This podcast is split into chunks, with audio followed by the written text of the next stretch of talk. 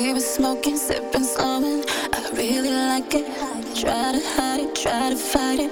Cause I never told you before. Been hurt by the one before. But I finally let him go. And I think that you should know.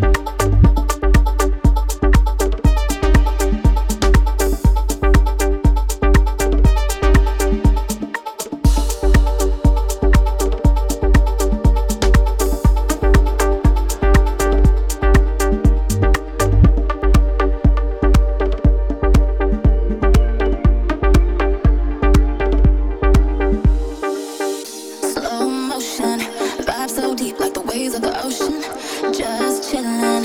On the same page, it's a real good feeling. Can you really take it slow. Do you wanna take it slow? Tell me if it's yes or no. I need to know before.